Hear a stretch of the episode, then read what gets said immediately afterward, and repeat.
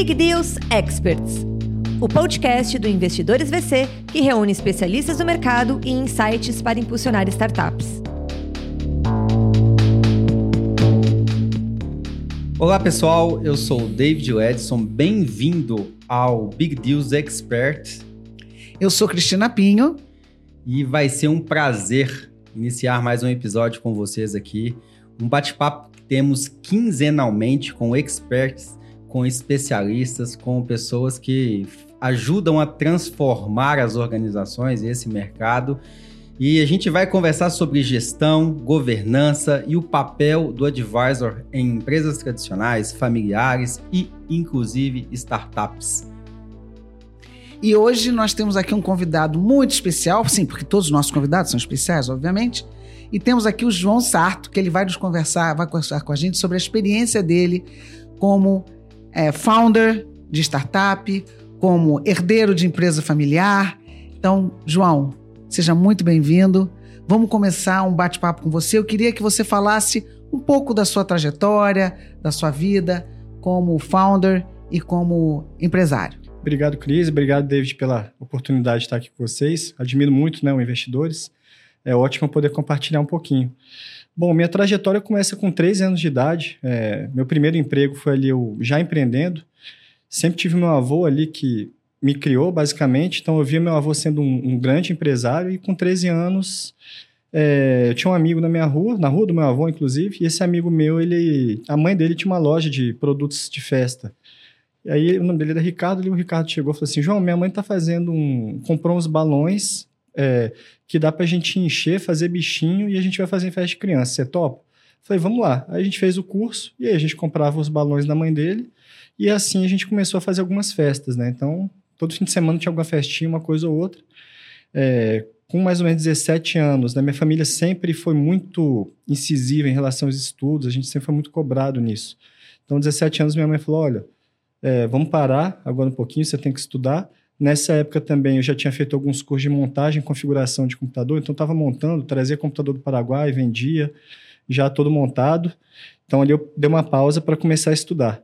É, e aí fui fazer direito. Né? Então, fiz sete semestres de direito, é, não continuei, larguei.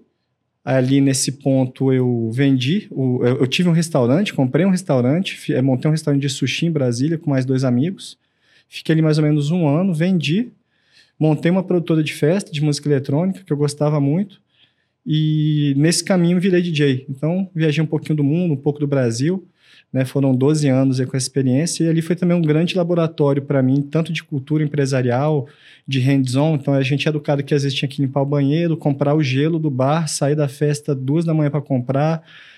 Numa época que não tinha mídia digital, então a gente tinha que fazer a panfletagem, ir em faculdade panfletar uma era pré-Orkut, então começamos a fazer essa comunidade Orkut para divulgar nossas coisas, então a gente pegou esse nesse nascimento aí dessas coisas. E ali eu continuei, e é, a gente sempre teve um caminho da empresa familiar, que o meu avô teve a, é, tem a OHB. A OHB foi dona do primeiro hospital particular de Brasília, mas eu não queria tocar os negócios da família. Sempre fui um pouco apartado. Depois só voltei a estudar mais tarde, com mais ou menos 28 anos, voltei a fazer administração e comecei a botar o pé na empresa. Mas o pé, assim, quando eu falo que eu botava o pé na empresa, eu só botava o pé mesmo, porque o coração estava tava no outro lugar. Então eu era DJ, produtor de festa, às vezes no mês não tinha dinheiro, então eu fazia bico no café do amigo.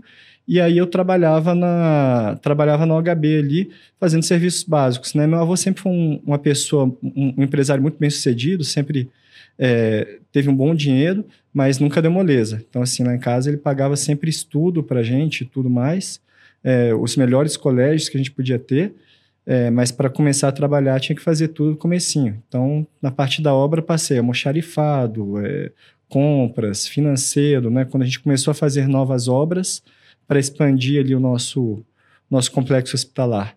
Então, nesse caminho eu tive uma bagagem muito rica e em determinado momento eu tive que falar, falar, pô, estou estudando administração, tem um caminho imenso aqui dentro dessa empresa, principalmente um grande desafio de governança, é, e aí eu comecei a me, a me, engajar mais no negócio e aceitei, né? Acho que aquela adrenalina, o desafio, eu fiquei muitos anos me perguntando, pô, o que, que será? Por que, que será que eu larguei minha vida de dia que eu gostava tanto? E eu cheguei à conclusão que é adrenalina. Né? Então, assim, são desafios de, de, de, coisas difíceis, mas que você tem a capacidade de mudar. E ali dentro eu fui, e aí a OHB também virou meu próprio laboratório, né? um negócio muito tradicional, são 60 anos de, de história que a gente tem, a gente completa agora em abril do ano que vem. Então, trazer esse legado do fundador e trazer isso para reposicionar nossa marca no momento de economia digital, né? que é o que a gente está fazendo agora, nesse, nesses próximos em outubro, no dia do médico, a gente lança esse reposicionamento. É, traz uma, uma nova edtech de conteúdo médico, de descentralização da, da, do conhecimento do expert para todas as camadas de médico que a gente tem. É, já botando um pezinho na Web3 também, quando a gente fala muito de comunidade, tokenização, como que o blockchain e os NFTs podem ajudar né, nessa educação. Então, hoje virou esse desafio. Então, da forma que o meu avô chegou em Brasília, que ele inaugurou um hospital no meio de uma cidade que não tinha nada, a data da inauguração, inclusive, foi no dia do golpe militar, tinha tanque de guerra passando na rua. é, a gente traz isso para um novo momento de economia digital inexplorado, né? um lugar inexplorado, mas que também vai ajudar muita gente. Então a gente tenta trazer esse legado, é, só que essa coisa da ideia e execução existe um deserto, né, Cris? Ali você tem que atravessar esse deserto, são os instrumentos de governança, é, o apoio à cultura, a transformação cultural da gente. Então tudo isso teve que ser muito trabalhado aí ao longo dos anos. Legal, João. É, você um empreendedor serial, tem várias experiências e normalmente quando a gente assume o, o herdeiro assume aí o negócio da família, normalmente ele começa dentro do negócio da família e depois tenta explorar outros mundos. Mas antes da gente entrar nesse tema, nesse capítulo sobre empreendedorismo, sobre conselho, sobre gestão, explica um pouquinho melhor para o nosso público o que, que é o HB, o que, que é o que, que vocês entregam, o que, que vocês ofertam e depois um, o como que vocês migraram e identificaram essa necessidade de trazer um pouco mais de tecnologia, um pouco mais de Web3. Vamos lá. Bom, a OHB, a gente começou em 64 como um, um hospital, né, uma casa de saúde e maternidade Dom Bosco. É, meu avô funcionou esse hospital até 1984, foi uma operação de bastante sucesso, ele arrendou para um grande, grande player nacional. Infelizmente, esse grande player é, quebrou e nesse caminho a gente perdeu, levou um prejuízo, perdemos o hospital. Mas como Brasília é tudo setorizado, a gente ficou com os ativos imobiliários no setor hospitalar de Brasília, que é uma área muito valorizada. Né? Então, meu avô... Isso foi em qual ano, João? Isso foi em, em 84, esse player é, entrou na operação. Em 2004, mais ou menos, ali eles quebraram. Então, é, esse... A, o quebrar, esse aprendizado aconteceu em 2004 foi em 2004. E ali a gente teve que se reposicionar. Ficamos com os imóveis. Meu avô sempre foi muito austero com distribuição de lucros, então a gente tinha caixa e ele resolveu expandir o negócio imobiliário. Então a gente tem 25 mil metros quadrados que a gente se especializou em alugar para grandes players. E no nosso DNA também a gente acabou construindo nosso próprio prédio e construindo para os nossos clientes. Então nasceu a OHB construtora também. Mas em 2004 você não estava ainda é, inserido no negócio, já estava? Não, estava tava desse jeito, é do quarto, quarto emprego. então essa decisão, você não participou muito nessa decisão não, estratégica? Não, não. Foi mais do seu avô? Foi 100% do meu avô e do conselho, né? E do conselho. E que fique claro, o avô dele está vivo e trabalha até hoje. Até hoje, até sábado. Fantástico, muito bom. É inacreditável. Ô, ô, João, conta pra gente, nessa época você já tinha a dimensão do que, que era quebrar um negócio? Não, cara, não tinha. Essa, isso veio é, depois que eu comecei a entender mais de números, trabalhar com, com pessoas mais qualificadas que eu. É, então, assim, a empresa literalmente quebrou. Meu avô construiu esse prédio, teve que botar dinheiro do próprio bolso. Então, eu cheguei numa hora que a empresa estava quebrada. Né? Então, a gente teve que fazer um trabalho ali muito de, de, de, reformar todos os imóveis, os antigos. Tivemos que demolir uma parte antiga da gente. É, tive que organizar essa experiência de, de, de, dos, meus, dos meus clientes que entravam dentro do prédio, que são pessoas idosas, pessoas fragilizadas, é, pessoas doentes. Então a gente teve que fazer tudo isso. Foi um, foi um, grande aprendizado. Então aprendi muito de imóvel, aprendi a negociar muito imóvel.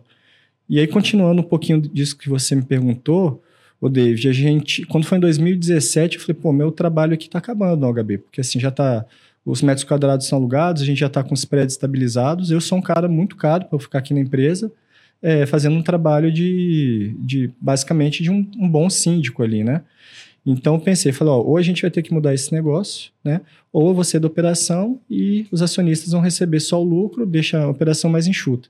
E aí saiu a ideia da gente começar a fazer uma jornada de inovação e mapear alguns gaps do mercado que não são é, necessariamente o tratamento clínico, mas são gaps na saúde que, onde a gente poderia agir. Então, a gente fez uma jornada de, de, de, inovação, a gente entrevistou mais ou menos 500 pessoas ligadas à saúde, desde o cara que era um auxiliar de portaria, auxiliar de serviços gerais, até os diretores de hospital. E a gente estratificou isso no segundo momento só para médicos. Então, fizemos entrevista de profundidade com mais ou menos 200 médicos e construímos ali o que seria uma plataforma. Né? Então, seria uma maneira da gente ter novas receitas e realmente disruptar o nosso próprio negócio. Só que veio a pandemia, né? entendeu? A pandemia travou, a gente quase perdeu alguns clientes, aí a gente teve que travar esse, esse negócio. É, é interessante que na pandemia tinha uma frase do Mike Tyson que funcionou bem para todo mundo. Todo mundo tinha um plano, até tomar o primeiro soco. É. E aí transforma aquele plano em o que, que a gente vai fazer amanhã, não é mais os próximos anos. Mas antes de você continuar essa história, Compartilha com a gente qual é a leitura dessa primeira referência empreendedora, que era seu avô, e como que você viu e aprendeu durante toda essa jornada de vir de um negócio que estava quebrado para se reconstruir e depois começar a disruptar o mercado de saúde no Brasil? Ô, David, foi uma. Assim, eu sempre convivi muito com meu avô, né? Então, quando eu era bem pequenininho, eu queria ser médico. Mas depois eu entendi que eu gostava. Que eu, aí, quando eu vi ele lendo aqueles livros, os corpos abertos na frente, eu falei, não, não quero fazer esse negócio, não. Né? Então, eu comecei a enxergar meu avô muito como, como empreendedor. É, e ali eu me enxerguei muita disciplina, muita persistência nele. Eu sei o quanto que ele batalhou também é, nessa própria época ali que a gente perdeu esse negócio, que o hospital realmente foi embora. Foi uma época que a minha avó tinha acabado de falecer, um tio meu também tinha continuado a falecer e meu avô nunca nem faltou trabalho, né? Ele ficou muito triste, entrou em uma depressão, mas sempre foi trabalhar.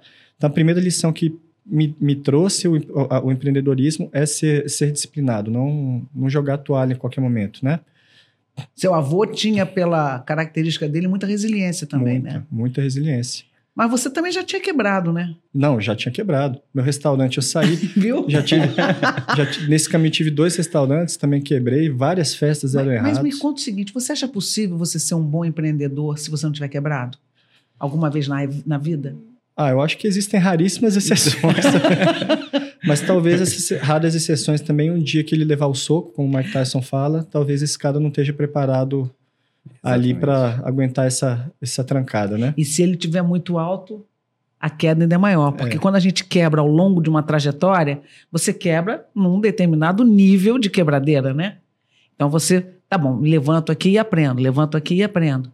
Quer dizer, você não, não, não ter essa sorte de quebrar ou de não ter esse problema, essa, essa, esses desafios ao longo da sua carreira. Chega num determinado momento muito alto e você sofre isso, eu acho que deve ser muita dureza, né? E ele sempre, mas você sempre falou, ele falou, ó, um dia que você estiver lá no alto, você lembra que você vai ter que descer, né? E ah. aí tem um, um, um, amigo nosso também, que ele fala que esse cara é, é, um, é um ótimo estrategista de marketing, o Rodrigo Nol, ele fala isso, ele escala, né? Ele é um, um grande... É, ele, fa ele faz o, o, o esporte ali de, de alpinismo e tudo, né? E ele fala isso, cara, quando eu cheguei no topo da montanha, eu lembrei que eu ainda tinha que descer, né? Então, eu lembrei muito do meu avô falando isso, falou, ó, não acha que ali você está confortável quando você estiver lá em cima, porque quando você estiver lá em cima, você tem que descer, né? Que foi o caso dele. Então, teve um hospital rentável e tudo, então quando ele estava lá em cima, ele teve que descer. Né? Então, teve que reposicionar o negócio. Né? Então, é, é... Mas aí quando você fala nessa condução do negócio, David, assim, é, é como transformar um negócio tradicional tem vários desafios. Né? Você tem o próprio desafio do modelo mental, né? Que isso tem que ser materializado na, na, nossa cultura. Então, pô, como é que eu vou pegar uma empresa familiar primeiro? Como é que eu vou tra trazer essa empresa familiar e virar essa e fazer virar essa chave para ser uma família empresária? Né? Segundo, Brasília. Brasília é uma cidade que ela vive do funcionalismo público. A gente tem vários é, aspectos bons na cidade, uma cidade muito organizada, mas basicamente a gente aprende a fazer o que está dentro de um estatuto. Então, assim, como que a gente muda esse modelo mental? Depois tem as pessoas da minha empresa. Né? Hoje o meu negócio que gera receita é um negócio extremamente tradicional. Então, como que eu vou pegar o meu auxiliar de serviços gerais? Como que eu vou pegar o meu porteiro? Como que eu vou pegar esse cara e trazer esse cara para uma cultura de inovação? Então, todo, todo esse desafio, essa inclusão também é, fica nesse, nesse pano de fundo, né? Que as pessoas a, a, acham assim, ah, pô, teu negócio vai escalar, vai ser uma maravilha. Cara, mas tem um trabalho interno ali muito grande para a gente fazer as coisas acontecerem, de forma a respeitar o legado e de forma a incluir aquelas pessoas que são as geradoras de receita principal, né? Acho que essa é que é a grande sacada, sabe? É, e eu acho que muitas empresas não percebem isso. Elas dizem assim: não, nós estamos num momento de transformação digital, a gente tem que fazer nossa mudança, porque senão a gente não vai sobreviver. Até aí o pensamento está correto. Só que eles centralizam essa transformação. Se você centraliza e dá essa responsabilidade para um grupo específico, você não dissemina a cultura da transformação. Então há que se ter a inclusão. Mesma coisa aconteceu no meu setor, setor operacional. Enquanto a gente centralizava a segurança operacional, a gente não disseminava a cultura de segurança. Porque a segurança tinha que estar dentro das pessoas e é claro, o centro ali, ele dissemina as orientações, os procedimentos, para onde que a gente tem que chegar. Mas se isso não tiver ali, ó, no sangue das pessoas, não vai. E inovação é a mesma coisa. E aí elas vão se sentir incluídas na medida em que elas dão a ideia e a coisa acontece. Você reconhece a partir da implementação daquilo. E é óbvio que isso acontece também porque o CEO, no caso você, tem na cabeça o seguinte: como é que eu vou fazer se quem sabe, o pro... se quem sabe esse processo é essa pessoa que está ali na frente? Quem sabe limpar o banheiro ou quem sabe fazer a faxina é quem está ali na frente. É isso aí. Então, para ele aplicar alguma ferramenta que vai melhorar a vida dele, vai trazer inovação, é ele que vai trazer isso para mim. Eu vou aplicar, porque tem outras coisas que ele não conhece. Mas essa conexão, quem faz primeiro é quem está na linha de frente. É isso aí. Não, e, e, você vê isso acontecer muito, né? Então, assim, é, naquela época ali no boom ali da, da inovação, todo mundo falando sobre isso em 2016, 2017. Aí você começa a ver em 2018 os alguns artigos. Departamento de inovação só dá prejuízo. Mas é claro, claro, é claro. Como que você vai departamentalizar a inovação? A inovação ela tem que vir de dentro para fora. Então, assim, é, é, até pegar o teu cara lá da, da, da limpeza, o teu porteiro, quem for que seja, para esse cara você trabalhar aquilo na cultura, né? Cultura que você vai fazer todo dia. Então, o que, que eu fiz lá no HB? Então eu tenho reuniões ali quinzenais que eu fiz os squads das ideias. Então eu pego um cara da limpeza, eu pego um cara da, da minha equipe de obra, eu pego um porteiro, eu pego um brigadista, pego um cara do marketing, a gente bota esses caras, dividiu ali em sete grupos de sete pessoas mais ou menos, e pergunto, e aí, como é que tá, como é que tá sendo aqui? O que, que você tem ouvido do, dos clientes no corredor? O que, que o HB pode trazer para você de ferramenta que você tem visto por aí que a gente pode melhorar teu trabalho? O que está gerando desconforto no, no teu ambiente de empresa? Né? E a partir disso, a gente fazendo isso, estimulando as pessoas, é, a gente começou a criar esse ambiente de inovação. Né? E aí as pessoas hoje se sentem totalmente incluídas nisso. Todo, todos os, tudo que acontece no HB eu também sempre informo para todo mundo, né? Todas as decisões são informadas em todos os níveis de operação. E aí você gera o que a gente chama do pertencimento e tudo, né? Então, é, é, e essas pessoas realmente são muito ouvidas. Então, por exemplo, essa, a própria questão do NPS do meu cliente. A, o cliente não responde NPS direito, mas eu consigo ter esses ouvidos para saber o que, o cara está precisando. Então, a gente teve um aumento no, no, NPS depois que a gente começou a fazer isso. A gente conseguiu ver falhas que a gente não, não conseguia ver numa pesquisa ali, que o cara não estava muito afim de fazer. Né? Então, é, é, entender essa jornada do cliente tem a inteligência de trazer isso e manter isso ali todo santo dia. Né?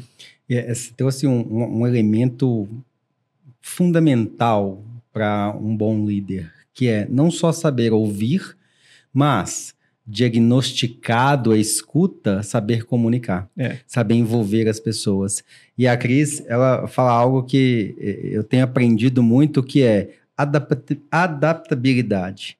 Se a gente soma tudo que você construiu ao longo do tempo e aprendeu, que são o seu chá ali, conhecimento, habilidade, atitude, mais adaptabilidade de acordo com o contexto que uhum. você vive e vem vivendo, você consegue gerar transformação e consegue através disso trazer inovação. Isso aí. E esse é um grande desafio dos dias atuais. E quando se fala de saúde pública, de hospitais, o desafio é ainda maior, porque quando a gente fala dos grandes centros, Einstein e outros uhum. hospitais, Mater, Mater Dei, né, é, em Belo Horizonte, é, a gente conta dois, três, cinco e meio a centenas, milhares de hospitais Isso. nesse Brasil. Como que você está vendo essa transformação, não só no negócio, mas das pessoas, para poder conseguir fazer essa disrupção no meio da saúde? É, hoje a gente tem uma carga pesada, a gente está passando por uma grande crise dos planos de saúde, tem muita gente fechando porta, é, inclusive a, gente, a, a própria OHB, é, a gente perdeu um, um, bom potencial cliente que entraria e perdemos um cliente também que é do Rio de Janeiro, que, que também por conta do não pagamento do, do plano no, no, no, prazo certo, arrebentou o fluxo de caixa deles. Então, assim, a gente está num momento de inflexão que isso aí vai ter que ser reorganizado. Né? Eu não sei ainda como que esse modelo como que esse modelo vai ser disruptado, mas ele, ele de fato vai. Né? Hoje o que eu vejo é assim, uma grande vontade do médico se qualificar mais. Né? Então, nessas entrevistas ali, a gente viu muito sobre isso. Nesse momento que a gente teve que dar um pé uma pisada ali, fazer um step back no, no, na inovação, é, fiquei muito chateado com isso. E, pô, o que, que eu vou fazer agora? E aí eu voltei nas entrevistas de jornada e eu vi que um verbete que era muito falado era educação médica continuada. E aí isso virou o nosso spin-off. Então, assim, é, é então, por, no momento que você tem muito médico querendo se qualificar, o que, que esse cara está falando para o mercado? Ele falou, cara, a gente tem um gap aqui que eu posso entregar mais do que eu entrego hoje e eu não estou conseguindo ter acesso a, a essa informação. Eu preciso que alguém resolva isso. Então, isso já é disruptivo porque você vai entregar mais acesso e melhorar a qualidade de atendimento desses médicos. Né? São caras que estudam muito, estudam uma vida. Então, assim, a vontade de estudar desse cara não falta. Você tem que entregar isso num formato que ele consuma e que ele consiga aplicar e que talvez a gente tenha que fazer um, um follow-up com esse cara para ver como que ele está dirigindo isso na carreira. Né? Então, é, eu acho que são alguns pontos de, de atenção é, que a gente tem que olhar muito sempre para a pessoa, para a jornada e, e para ver para onde que ela quer ir e onde que a gente tem que melhorar aquilo ali, entendeu? Então, o que eu, o que eu posso dizer que nesse caminho de acomodação, acho que, bom, modelo de plano de saúde a gente vai ter que mudar, é, a gente vai ter um, um, Agora a gente tem inteligência artificial entrando, então isso aí vai poder mudar muito a, a, até velocidade de se dar os diagnósticos, algumas coisas assim. A gente tem computação quântica chegando, que vai aprimorar o cálculo de fórmulas, vai deixar mais rápido. Então, a gente vai ter uma produção ali de, de produtos, de medicamentos que a gente demora anos, esse, esse, esse período vai ser abreviado. É, enfim, então a gente está numa no caminho do que a gente chama da singularidade, né? E as coisas já, já estão acontecendo ali, né? Então, você poder botar um médico, por exemplo, num, num quando a gente conseguir fazer isso, mas colocar ele no metaverso que reproduza muito as patologias, ele possa ter uma experiência é, mais imersiva, sem precisar rodar quilômetros e, e, enfim, né? Então, todo, tudo isso eu acho que a gente consegue descentralizar a educação, informação e começa a impactar de novo o mercado. Eu acho que essa, essa. Eu queria até que você falasse mais da Sedutec, porque o propósito, ouvindo o João falar, é, é muito bonito, porque o propósito é você democratizar mais esse conhecimento entre os médicos. Então, há médicos que não têm essa, esse acesso. Ou porque eles estão no interior, ou porque eles não têm a grana que os outros têm, né? E quem tem acesso é quem já está no topo da cadeia alimentar e está trabalhando nos grandes centros urbanos. Aqueles que precisam ter acesso e que estão no interior desse país, eles têm que ser tão bons quanto os dos grandes centros urbanos, concorda? Eles têm lá toda uma população que precisa de atendimento. Então, olha que bonito isso também.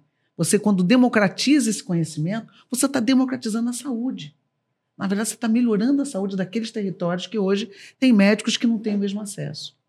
Então, isso por si só já é fantástico. E eu acho que isso também, João, toda, tudo isso que você falou, ele virá também nesse caminho da disrupção desse modelo de negócio que não funciona mais, uhum. que é o modelo dessas é, dessas Unimedes e etc. Né?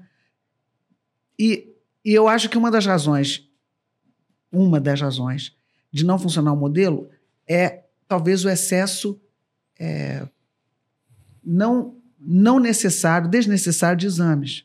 Então, vou te dar um exemplo. Eu caí recentemente, é, passeando, e caí com meu joelho no chão. Senti muita dor e tal. Quando eu voltei, meu marido falou: vamos no ortopedista. Muito bem. Quando eu fui, eu já estava bem melhor, mas eu fui assim mesmo. Será que o cara ali não conseguiria fazer aquilo sem me pedir para fazer uma ressonância? Eu vou fazer uma ressonância pendurada no meu, no meu, é, meu, meu sistema de saúde. É isso aí. Ali custou uma fortuna, eu tenho certeza, porque aquele equipamento deve ser caro demais. Então, com a inteligência artificial, com a democratização do ensino e etc., com a rapidez, talvez a gente também reduza esses custos uhum. e, consequentemente, a gente consiga, então, distribuir melhor essa, esse atendimento.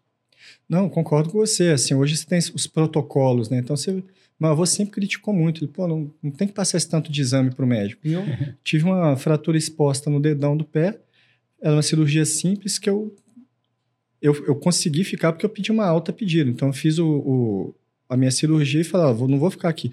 Não, mas tem que ficar quatro dias no hospital. Eu falei, cara, não vou ficar quatro dias, não é possível. Só teve meu dedão saiu, já está no lugar, vou botar o pé para cima não infeccionar, vou tomar o remédio, mas não preciso ficar no hospital.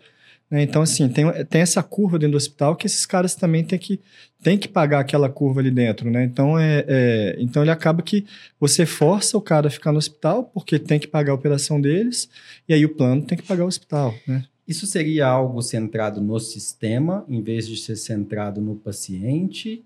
E, e, e essa máquina já toda desenhada para funcionar, beneficiando a cadeia, ela mais atrapalha e retarda o processo? Do que ajuda na recuperação do paciente, na ah, agilidade da saúde. É. Ela é muito mais é, intervencionista do que preventiva, corretiva. É, e, e você vê algumas coisas. Se você parar para pensar, a gente acha legal para caramba, mas você fica pensando, pô, o hotel tem um sistema de hotelaria ótimo. Cara, quem que quer ficar hospedado no hotel? quem quer ficar hospedado no hotel, num, num hospital? É, então, assim, então são maneiras de se aprimorar um CX do cara, mas na verdade aquele cara nem tem que estar ali. Então, por que não reduzir? Continua com a qualidade de hotelaria, mas por que não reduzir isso? Né? Mas o índice de sucesso deveria ser qual que é o menor lead time dentro daquele Exatamente. ambiente, né? Muito bom, João. Obrigado pelos insights. É. E outra coisa também que acontece aí já no sistema de saúde, né? No, no sistema de saúde pública, no SUS. O que, que você vê muito com as pessoas de baixa renda? Elas vão para o SUS. Normalmente tem que ficar esperando muito tempo, porque o SUS não consegue atender aquelas milhões de pessoas que estão conectadas a ele. Mas o que, é que eu vejo também, João, pelo fato de eu ter muito acesso ao interior, então eu vejo trabalhando muito. As pessoas se internam por qualquer coisa. Qualquer coisa. Aí você sabe por quê? Aí você vai conversar com uma Vera, por exemplo, que é uma doutora Vera que fundou o, o Instituto Dara. O Instituto Dara foi, foi fundado justamente para fazer o seguinte: ela é médica, pediatra ela começou a ver o seguinte: ela cuidava das crianças, as crianças iam para casa e ficavam doentes de novo. Ela cuidava das crianças, as crianças voltavam para. Porque o ambiente da casa não era adequado para aquela criança. Então a criança voltava para ser internada. O SUS trabalha assim. Se eu mandar esse cara aqui, ele vai piorar, porque ele vai lá para casa dele que não tem a menor condição. Então deixa o cara quatro dias no hospital. E aí é claro que não tem espaço para todo mundo. Então é, uma, é um ciclo muito ruim. É diferente do ciclo da, dos, dos, dos, dos, é, das, dos, dos planos privados, mas no fundo você vai ver que as coisas estão muito conectadas. Entendeu? Então, um quer que o cara se mantenha para poder pagar os custos, e o outro quer que se mantenha porque o cara não tem condição de ficar em casa porque vai ficar uhum. doente de novo. Mas ambos, ambos acabam trazendo um prejuízo enorme para a sociedade. Os dois. É, não, é... acontece muito, né, Cris? Assim, é Cara, você vê o SUS, assim, ah, o SUS é de graça. Pô, não é de graça. O SUS, ele custa, a gente paga isso, né, no, na nossa folha de impostos. E você, que, e você vê que nem assim a gente... Que, e é um sistema, assim, muito elogiado no mundo, mas você vê que mesmo assim a gente tem gaps enormes sobre isso, né? Então, principalmente quando a gente vai para o interior do Brasil, que não tem acesso médico, né, que era uma outra coisa que a gente mapeou. Então, assim, você tem os caras que vão para federal, geralmente esses caras vão fazer boas residências, estão bons hospitais. E aí você tem mais dois estratos ali. Tem a galera que está saindo de faculdade particular e você tem a galera que está saindo que vai fazer faculdade no Paraguai, na Bolívia, na Argentina, Exato. que é um custo menor. É, esse cara tem que fazer o revalida para conseguir é, atuar no Brasil. Então, assim, eu já vi um médico falando assim, pô, porque esses caras de particular estão acabando com a medicina no Brasil. Então, assim, esse cara não entende nada de Brasil. Porque, assim, Brasília você tem seis ou sete médicos a cada 100 mil habitantes, São Paulo tá, também está perto disso. Cara, mas no interior do Tocantins, no interior da Bahia, zero pontua alguma coisa. Então, assim, não é todo médico que quer ir lá que quer ir lá para o interior da Bahia, sair do conforto que ele tem de uma, de uma grande capital. Esses caras estão nesses estratos aqui embaixo. Né? Então, e um médico dentro de uma cidade pequena, muito do que a Cris falou, é um cara que é ouvido, é um médico que atende família. Então, esse cara pode dar condução certo, por exemplo, na higiene dentro da casa da família, que é onde o Estado não chega. Né? Então, assim, pô, hoje o Brasil é um dos países que mais tem smartphone. Então, por que não trazer isso através de um smartphone, mostrar YouTube? Então, as pessoas. Hoje você já tem um acesso democrático ao, ao conteúdo, mas você tem que falar para o cara qual que é o conteúdo que ele vai receber. Que hoje a gente está também. É, é, o problema é o excesso de conteúdo. Né? Então, quando você tem um médico que exerce um papel ali não só de da cura da doença, mas também como um educador, aí as coisas podem passar a funcionar. Uma enfermeira, uma equipe que vai um pouquinho além da cura da doença, mas ensina, fala sobre práticas de higiene, né? São as práticas ali até da, do manuseio do, do alimento, tudo isso. Mas aí, né, nesse ponto aí, essa é seu empreendimento novo, essa EduTech, ela também vai atuar nessa área também, conforme você está falando? Inicialmente, Cris, a gente quer é, realmente descentralizar o saber dos experts. Né? Ah, então, a gente tá. quer, quer, capacitar, dar escala na, nesses experts que são mais pontuais e poucas pessoas têm acesso. É, mas um segundo passo da gente realmente é trazer esses médicos e a gente conseguir levá-los para esses lugares onde a gente tem esse gap de, de, de médicos. Né? Então a gente tem muito dado, né? Então, assim, para esse cara ir para lá, é, é, é, importante que ele cumpra. Se ele for encaminhado pela nossa, pela nossa empresa, é importante que ele cumpra esse, esse, esse propósito nosso também de ser um agente educador, né, Cris? Então, acho que as coisas andam juntos, juntas, assim, né? Você, você acaba atuando em duas grandes vertentes, que é a saúde e a educação. Uhum. E isso é transformador que é a única forma, não adianta você só falar, é. vamos falar de saúde, e todo mundo entende que o SUS resolve o problema de uhum. saúde. Ele não resolve.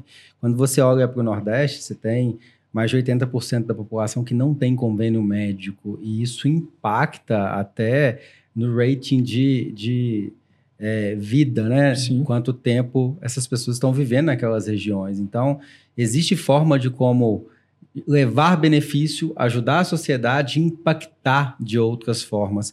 Como que vocês têm visto essa iniciativa em âmbito Brasil? A gente tem percebido apoio, o mercado está comprando, os médicos estão entendendo, as instituições de ensino estão entendendo, os hospitais, a cadeia como um todo consegue absorver essa transformação que vocês estão buscando? Acho que sim, hoje existe um, movimento do mercado, hoje tem muito médico querendo aprimorar, inclusive parte de gestão. É, muito médico quebra, confunde caixa pessoal com caixa, caixa da empresa. Né? Então, assim, é, é, você vê que esses caras querem se tornar melhores empresários e querem dar mais eficiência no atendimento. É, então, você vê um movimento principalmente no digital, assim, de cursos, de imersões, que já, que já estão nesse caminho aí da descentralização do, do conhecimento. É, e o que a gente, a nossa proposta é justamente isso: a gente trazer é, desde uma peça anatômica que a gente trabalha dentro de um cadáver lab para cada fazer um aperfeiçoamento de técnica cirúrgica, até é, fazer pontos imersivos ali de uma comunidade, né, uma comunidade digital, e onde a gente vai fazer pontos imersivos para esse cara tirar as dúvidas dele, se qualificar mais ainda, é, a partir do amadurecimento dessa própria comunidade. João, nessa tua jornada de founder dessa startup, o que, que você está vendo assim de mais difícil para você é, ultrapassar? Cara, modelo mental, Cris. Modelo mental. Modelo mental. Assim, é, a, a, gente é muito enraizado, assim, então você tem que repetir aquilo todo dia. Então, um exemplo disso, eu chamei todo mundo, falei, fui perguntando, pô, o que, que você faz aqui? Ah, eu sirvo café, e você? Ah, eu produzo peça de marketing. Eu falei, cara, vocês não fazem nada disso, né? O que, que vocês fazem aqui? A gente está tá mudando, está melhorando a medicina do Brasil todo mundo faz a mesma coisa aqui. Então, assim, é, é, a pessoa fica muito setorizada. Então, você tem que embarcar ela num, nesse propósito maior, né? Você tem que vender isso, esse cara tem que ficar comprado com você. Mas não adianta ser só a plaquinha da parede. Você tem que falar aquilo todo dia falar, nós estamos fazendo isso aqui, ó, o planejamento está saindo. Ó, nossa, nossa parte de tech, os caras estão acelerando, porque aqui é onde a gente vai inteirar os médicos. Tem uma inteligência artificial que vai fazer tal coisa. Então, você tem que ir falando para os caras, para o cara entender que o negócio sai. Né? Então ele não tem que setorizar, ele tem que entender que ele está dentro do projeto. Então eu falei isso para mim, falei, a Neide, né, que ela serve o nosso cafezinho com o maior carinho do mundo. Falei, Neide, quando você vem me trazer um café aqui, você já me salvou de uns cinco minutos eu ter que parar um trabalho para pegar um café. Então você já está me ajudando muito. Né? A gente está dando uma, uma, uma, rotina, uma condução é, muito focada no projeto. Então você tem que embarcar as pessoas. Eu vejo isso, Cris. Eu acho que assim, o, o, o desafio maior realmente é o convencimento e as pessoas se sentirem, se sentirem realmente pertencidas àquilo. É, você, você Queria que você falasse um pouquinho também dessa para você, qual é a sua percepção de inovação com diversidade. É, eu tive a oportunidade de visitar lá a OHB e eu vi que você tem um ambiente bastante diverso de idade, de sexo, de, de, de região, regionalidade. Isso foi de propósito? Você buscou a diversidade no seu ambiente de trabalho porque você acredita que está conectado à inovação? Ou isso realmente aconteceu sem você ter pensado? Cris, acho que isso aconteceu. Acho que o meu próprio meio de festa ali era um meio muito diverso, né? Gente de todo tipo, de todo jeito. Ali na pista de dança tinha um cara que era um delegado, do outro lado tinha um cara que era o traficante, você tinha a menina, a menina rica, tinha um cara que pegava um ônibus para ir na festa e ia ter que pegar outro ônibus mais longe ainda às seis da manhã, o cara que ia direto para o trabalho. Então acho que isso é uma, uma coisa que veio natural ali de mim.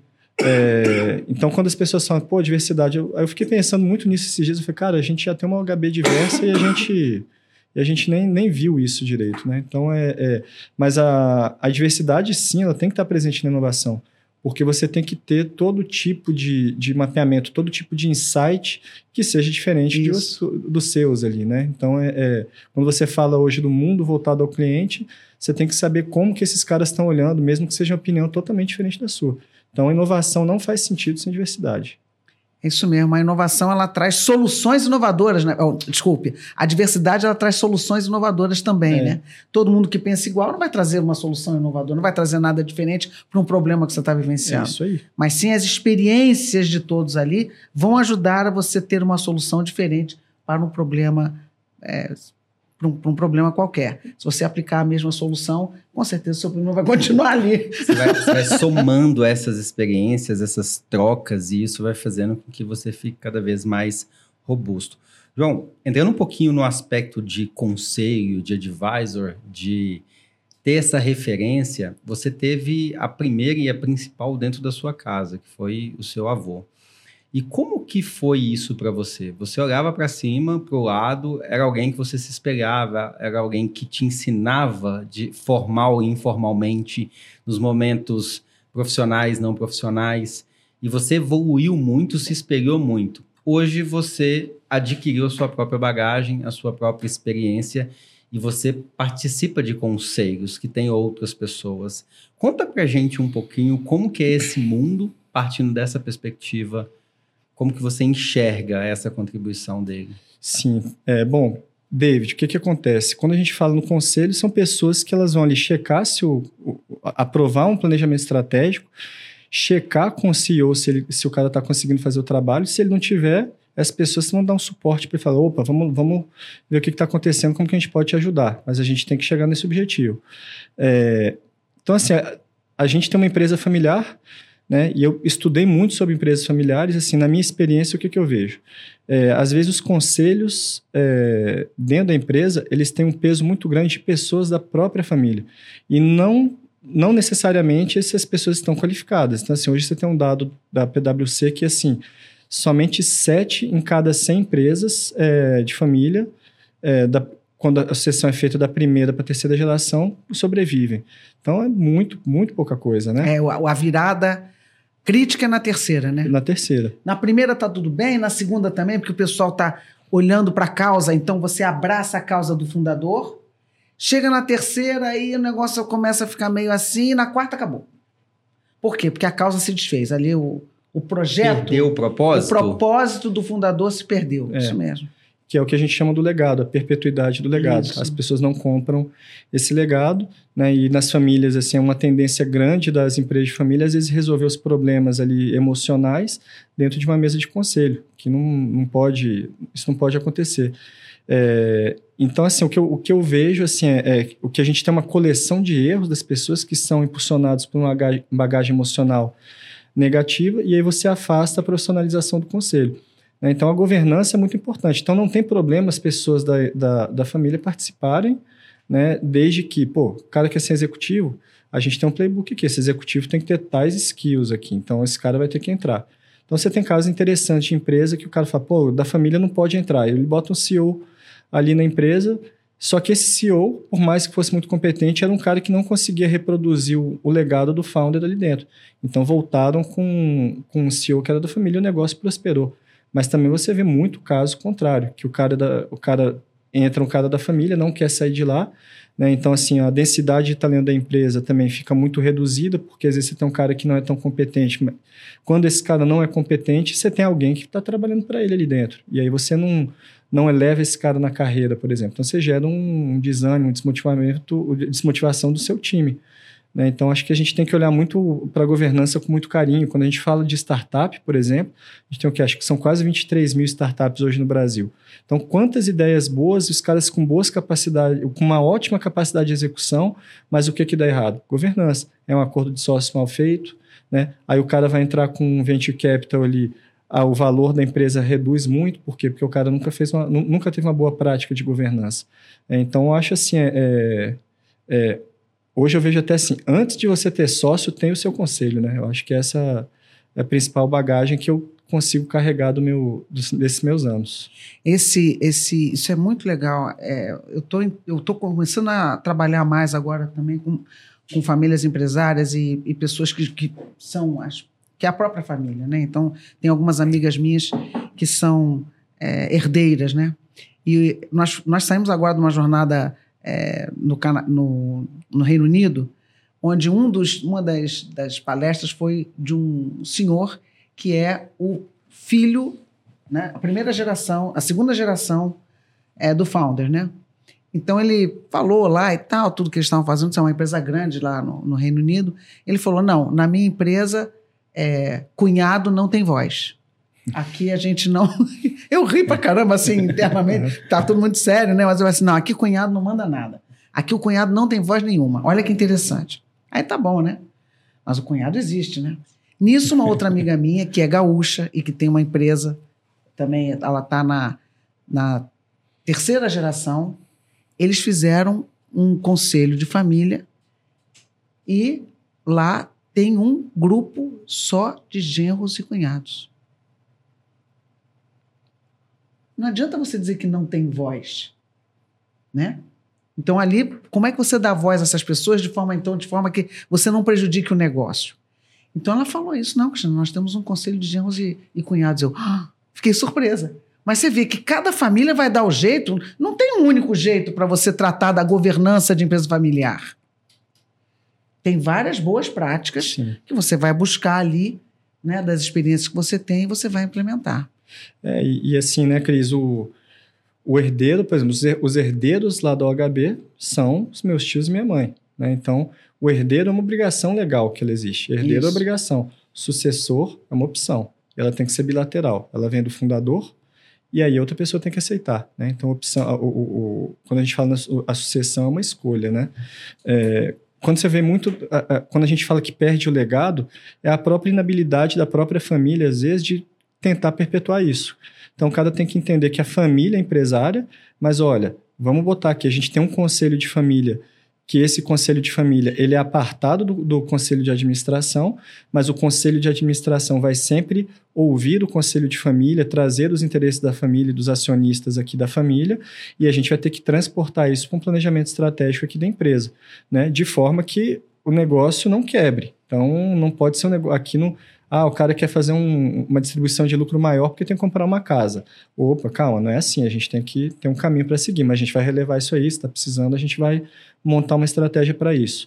Né? Então, assim, você tem é, é, empresas como a Bacardi, por exemplo, que esses caras já têm uma estruturação de família muito interessante. Então, eles fazem eventos anuais que vão todos os genros, todas as, as pessoas ali. As, é uma maneira das pessoas, uma família numerosa, as pessoas se reúnem, se encontram, se divertem e aí você tem um meio-dia ali que você fala das aspirações da Bacardi, você reforça o legado Muito do legal. fundador. Olha que legal. Né? Então, assim, é, você traz história. Então, você faz isso anualmente. Então, a criança ela já, já cresce ali sabendo que ela, ó, você é um herdeiro, a minha obrigação como herdeiro é essa, o que, que eu posso fazer é isso.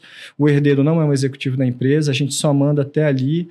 Né? Então, assim, você já nasce, a, a, a pessoa já é criada sabendo dos limites até onde ela pode ir, desses jogos societários que acontecem, de movimentação do mercado, e aí você deixa a tua empresa mais estruturada, né? Então... Seria maravilhoso para a nossa economia se esse tipo de conhecimento fosse mais disseminado. Porque hoje, mais de 60%, 70% da indústria das empresas no Brasil são oriundas de empresas familiares. Uhum. E não se tem esse conhecimento das possibilidades.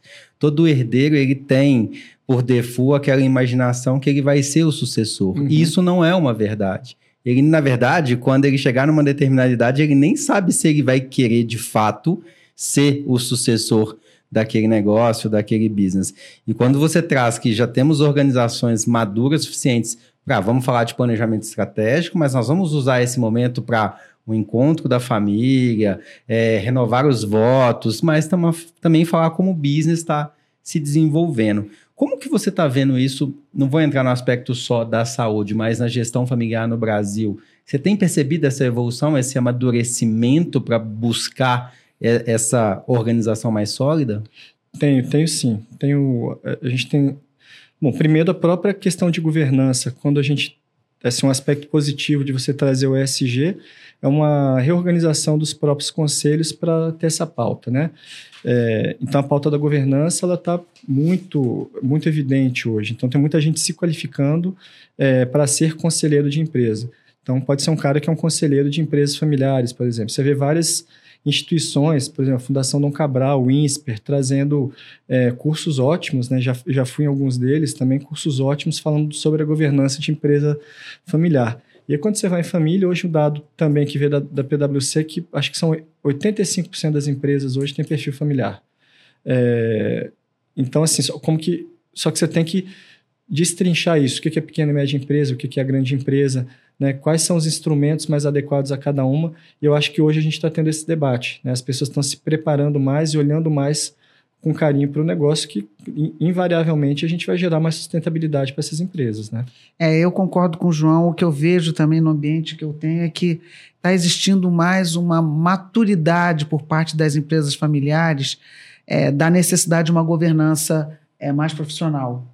É, então, é, justamente por um problema que afeta todas elas muito mais do que qualquer outra empresa, que é a sucessão. Então, as empresas familiares elas são muito vulneráveis à sucessão. E justamente por quê? Porque ao mesmo tempo que é uma força, que é o propósito, ela ao mesmo tempo também pode se transformar numa grande fraqueza, que é perder o propósito, que é o grande elo que mantém ali a empresa familiar. E sobre esse assunto de propósito, João, eu queria te, queria te provocar aqui, porque é, eu vejo Hoje as empresas, né, as empresas privadas, está todo mundo procurando, ah, eu preciso do meu propósito, senão eu não consigo atrair gente nova para trabalhar comigo. Mas, veja, startup, empresa familiar já nascem com isso, né? É. Ela nasce, ela, a semente já é o propósito dela, dela própria, né? Então, assim, na, na, na, na nossa empresa, por exemplo, como que eu vou transportar esse legado para uma startup? Então, então você tem todo ali um storytelling, mas por que, que você tem um storytelling que eu estou fazendo isso? Porque você conecta, dá humanidade para a história e as pessoas começam a assimilar aquilo de forma mais carinhosa, de forma amorosa e, e, e compram, né? Ficam comprados com aquilo, que é uma história verdadeira, que aconteceu. Né? Então vamos trazer isso para a gente replicar aqui na nossa, na nossa startup. Né? Então, assim, é, é, por isso que o negócio não pode se perder, né? Por isso que eu falo que assim, o legado ele tem que virar a cultura da tua empresa, o que você vai falar todo dia, o que você vai defender todo dia porque senão ele realmente vai ficar perdido. É. Muito bom. E é a mesma coisa que acontece com instituições sem fins lucrativos, viu, gente? Se você se perde na causa, você perde os associados, você perde ali. Então, o propósito de instituições sem fins lucrativos tem que estar muito, muito claro e bem comunicado. Porque senão aqueles associados lá atrás que abraçaram aquela causa, você vai perdendo eles ao longo do tempo, porque você se perdeu na sua causa. Como é que você se perde na causa? Quando você abraça projetos que não tem nada a ver com a causa, uhum. quando você vai por um caminho que você já já está andando por outras coisas que também não tem nada a ver com a causa. Entendeu? Você faz um planejamento estratégico que não tem nada a ver com a causa. É. Então, seu funding passa a não ter nada a ver com a causa. Então, obviamente, que aí você se perde. Então, assim, propósito, causa, é, são coisas extremamente importantes para qualquer modelo, eu diria, de negócio, né? É, o que dá clareza, né? É o que dá clareza à comunicação é o teu propósito, é o que dá o direcionamento, é o que dá o norte para o executivo, é o propósito. A decisão tem que ser tomada em cima daquele propósito da tua empresa. Né? Então, ali dentro, pô, a gente tem que dar lucro, mas a gente tem que atender bem, tem a jornada do cliente mais... que a gente tem que olhar muito mais para o cliente, então todas as suas decisões têm que ser voltadas para aquilo. Né? Você consegue balizar melhor, explicar melhor para as pessoas e, e, elas conseguem. Aí sim que essas pessoas vão ficar compradas com você, porque você tem clareza de decisão. Ô, ô João, qual que, na sua visão, é a importância do conselho para sustentar esse legado? E dos conselheiros? Porque você trouxe um elemento fundamental. Às vezes você tem uma composição de conselheiros que são só da família. Então você não tem. A gente fala muito de diversidade. E ah, mas tem diversidade, tem homens, mulheres, mas da família. Uhum. Você não tem uma amplitude diversa que questione o status quo, que tire as pessoas da zona de conforto, que traga o algo novo para a mesa. Como que você vê isso hoje nos negócios que você está envolvido? É, cara, eu vejo que o conselho pode, é, tem um papel muito importante na, na, na, execução de planejamento estratégico. E principalmente é, num ponto de vista externo. Porque às vezes o cara que é o executivo, ele está olhando muito da porta para dentro. Esse cara, às vezes, não, ele está ele tá muito focado na operação, na eficiência operacional, porque é o papel dele. É, mas às vezes você tem alguma coisa ali que pode dar uma mexida que ele não está enxergando. Né? Então, assim, quando você traz pessoas de fora, é, esse tipo de coisa. Então, assim, fazer esse mapeamento, ter esse olhar externo, é, trazer ferramentas novas, ferramentas mais modernas e principalmente gente que já esquentou mais cadeira que você, né? Pessoa com muito mais cabelo branco, para poder falar, cara, não vai por aí não. Só dele não, só dele falar, não vai por aí, você já salvou de algo a ser refletido, é. né? Você falou, opa, peraí, tem algo aqui que eu não conheço. Exatamente. Né? Legal. O que, que você aconselharia é, a não fazer na contratação de um conselho?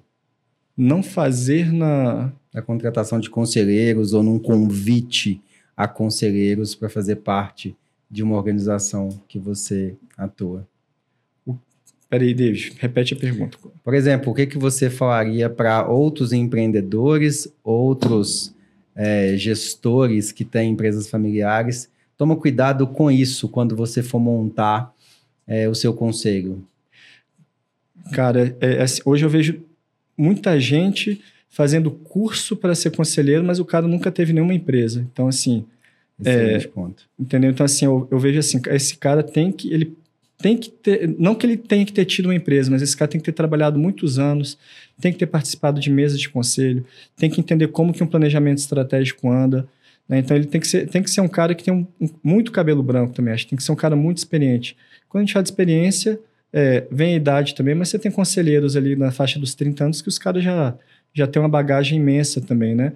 E, é, é, e principalmente buscar dos conselheiros que têm os skills adequados ali para o teu negócio. Né? Então, pô, a gente tem tecnologia, então temos que ter uma pessoa que fala de tecnologia, é, a nossa parte de estruturação de venda, tem, tem um cara bom para falar de, de, de, venda, de comercial. Então, é, você tem que juntar esses caras, né? Mas então, acho que é isso. O conselho que eu dou é assim, olhar muito é, dentro do teu propósito, o que, que a gente precisa ter aqui dentro para chegar nesse propósito e você vai trazer esses caras com bem mais experiência que você. Eu adorei isso que você falou sobre os cursos.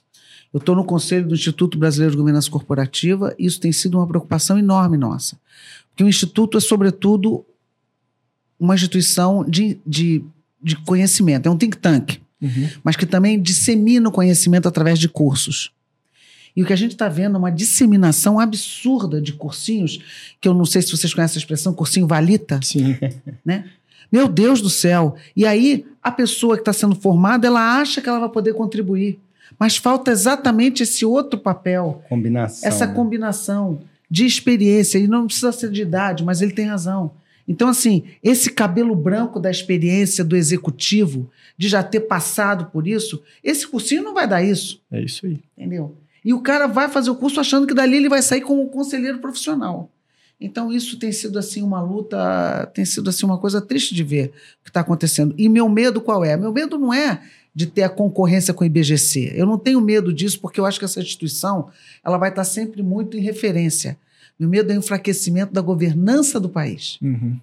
Então é exatamente o que o João falou. Ah, eu sou eu sou um herdeiro, eu quero montar um comitê, eu quero montar um conselho consultivo, e aí vou pegar um cara ali, mas esse cara aqui fez o curso tal. É. Então, com certeza, ele é bom. E aí, então, ele passa a desacreditar. Aquele cara não vai ser bom, e ele desacredita de que a governança é uma boa ferramenta. Ou mesmo aquele cara, o founder da startup, da startup, que a gente tem que quebrar esse preconceito que muitos deles têm com relação à governança vai me atrapalhar. Governança vai ser um peso para mim. Mas se você pega realmente um advisor ruim, vai ser mesmo, né? É, é, é, educação é um combinado, né? A sua experiência, a sua jornada, o que você viveu, aquilo que você acertou, aquilo que você errou, somados com essas formações. Mas concordo, em número gênero grau. Quando a gente começa a achar que fazendo um cursinho de dois dias, um dia, eu vou resolver o problema de todas as empresas do Brasil, você criou um outro problema. É. Porque você começa a baixar demais a régua, Isso. se torna uma referência, e aquela empresa que às vezes te contratou, ela nunca mais vai acreditar que se ter uma governança é importante, porque ela teve uma péssima experiência. João, olhando para isso e olhando para o futuro, você vem trabalhando em tecnologias de ponta, vem pensando em como disruptar esse mundo. E conta pra gente o que, que vocês estão fazendo de diferente e se puder compartilhar detalhes, a gente vai ficar bastante feliz. Cara, em 2017 eu fiz uma pós em inovação e tendência. A gente falou muito de comunidades, né? Então, como essas comunidades digitais iriam afetar o mundo, né? Então, é, é afetar mesmo até a própria caracterização de uma persona no marketing, tudo isso. É, você passa de uma persona que é o, o cara que recebe XYZ, mora em tal bairro, tem tal idade, mas aí, quando você vai para o espectro de comunidade, de tribo, esse cara é um cara gamer, cara que gosta de charuto, anda de moto. Então, tem uma série de, de, de coisas que unem esse cara que não necessariamente é, entram na, nessa personificação da persona. Né? Então, assim, então eu já estava já, já olhando um pouco para isso das comunidades. E aí, quando a gente fez o spin-off é, do negócio para trabalhar com, com educação médica, eu falei, cara, a gente vai ter que fazer esse negócio como uma, uma gestão de comunidades, onde a gente vai entregar, vamos pegar esse, o expert e fazer uma gestão de comunidade de mil, dois mil médicos, e a gente tem a, o desafio de cutucar e acender essa, essa comunidade o tempo inteiro.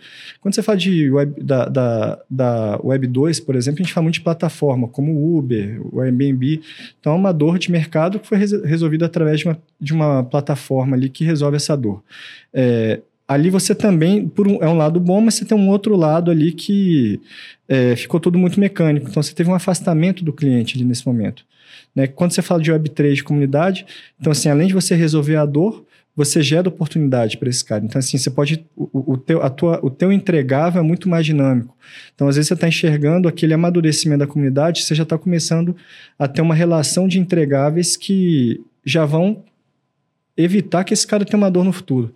Né? Então, é, é, então, a gente tem olhado muito isso para a gestão de comunidades digitais é, e de como que o blockchain, o NFT, né, que é, assim, é, é, uma, é um desafio, a gente não sabe para onde está indo, então a gente está muito conectado nisso para ver como que a gente vai fazer, esses entregáveis a partir disso. Né? Tudo faz, ah, esse negócio não vai funcionar, mas assim, quando veio a internet também, ah, eu não preciso, eu já mando carta, é. eu já. É, pô, lembro do meu avô falar, ah, internet, eu já leio o jornal, para que, que eu vou ler na, na internet? Né? Então, assim, eu, virou o que virou. Né? Então, eu, eu, vejo isso, esse desafio da gente é, é, é transformar, pegar essas ferramentas, transformar em, entregáveis, é, consistentes é, e geração de oportunidade para esses casos, sem que eles sentam essa dor para ser resolvida ali na frente. Muito bom, João. A gente está caminhando para os finalmente aqui. Qual que seria aquela mensagem que você deixaria para o nosso público sobre conselhos, sobre empresas familiares, sobre inovação? Qual que é aquele recado que seria importante para todos eles, assim, que vão ouvir um dia no carro, no avião, ali no dia a dia, e vão falar, opa, peraí, essa mensagem do João me ajudou a repensar a minha vida e num dia, talvez no futuro, ser um conselheiro. Cara, conselho, né? O conselho, falando em conselho, conselho de administração. Antes de ter sócio, tem conselho. Essa, Olha, essa aí. Gostei disso. Antes de ter sócio, tem é. conselho. É. Você até estava falando isso hoje com, com o João Olivério, lá do, do G4. A gente estava falando exatamente isso. Né? Antes de ter sócio, tem conselho. A parte do conselho familiar é sempre é, saber como que você vai fazer a transformação da empresa familiar em uma família empresária. Né? O conselho é muito determinante para isso. Né? Então, você também saber dar ouvidos à sua família, mas você também tem que ser o cara que tem a caneta na mão, que vai ter que fazer o que tem que ser feito. É, e muitas vezes isso não vai agradar a todos. Né? Então, a, a, empresa tem um objetivo que não são os objetivos pessoais e às vezes nem são os seus objetivos próprios. Então, acho que esse é, uma, uma, é um outro insight que eu posso dar. E um terceiro sobre inovação é nunca departamentalize a inovação. A inovação ela tem que vir todo dia, né? Todo dia ela tem que ser feita ali na tua, não na tua mesa, mas no teu espírito, no, no teu time. Então traga esses instrumentos de inovação, é, faça, faça sessões de design thinking, é, é, de brainstorming com o seu time, coisas constantes, né? Ouça muito é, o pessoal de dentro de casa. Muito bom. Muito bom. Bom, gostaria de agradecer, João, pela participação, Cris, por mais um bate-papo fantástico. Como que a turma te encontra, João, nas redes sociais? Cara, pode me encontrar no meu LinkedIn, João Sarto, ou também no meu Instagram, João Sarto. Não tem falha. Legal. Se você quiser saber mais sobre inovação, saúde, empresas familiares, empreendedorismo, segue o João A. Cris. Gente, mais um episódio muito legal aqui do nosso Expert.vc com o João Sarto. Vocês podem me achar também no LinkedIn, Cristina Pinho, é fácil. No Instagram, Cepinho58. E aqui vamos nos despedindo e aguardem o próximo episódio com mais um Expert.vc, um super convidado aí no futuro próximo. Legal, pessoal. Vocês me encontram em todas as redes sociais como David Ledson. Segue lá o arroba investidoresVC, você vai encontrar lá as imersões de investidores, advisor e o founders, que são produtos da casa, que vai te ajudar muito nessa sua jornada. Até mais!